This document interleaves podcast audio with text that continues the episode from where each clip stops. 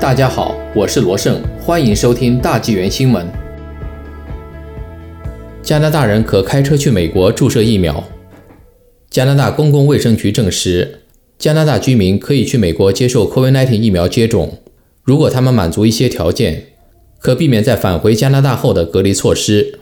据 City News 周二刊登的一篇报道，这些条件包括加拿大持牌医疗保健职业者的通知，表明接种疫苗在医学上是必要的。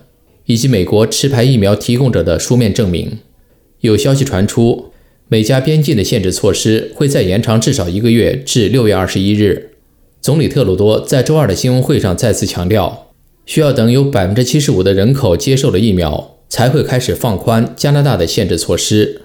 加拿大卫生局说，联邦政府通过检疫法规，去对国外获得基本医疗服务的人给予豁免待遇。接受 COVID-19 疫苗接种属于豁免范畴。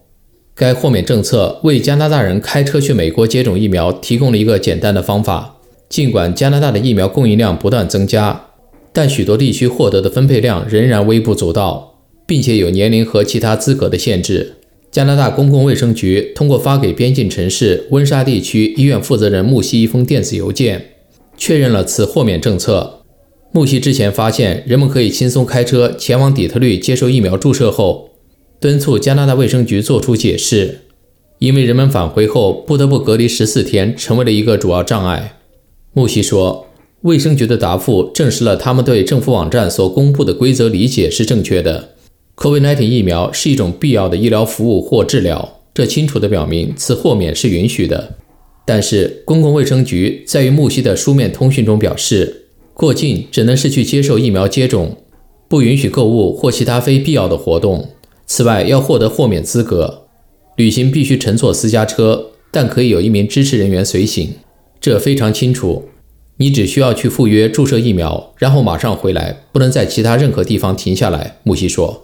卫生当局表示，返回加拿大时可豁免隔离的人，在公共场所必须始终戴口罩。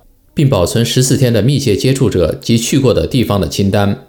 加拿大卫生部提醒公众注意：美国边境官员对谁可以入境有最终的决定权，返回的旅客则必须向加拿大边境服务局官员提供所需要的证件，以最终决定是否需要隔离检疫。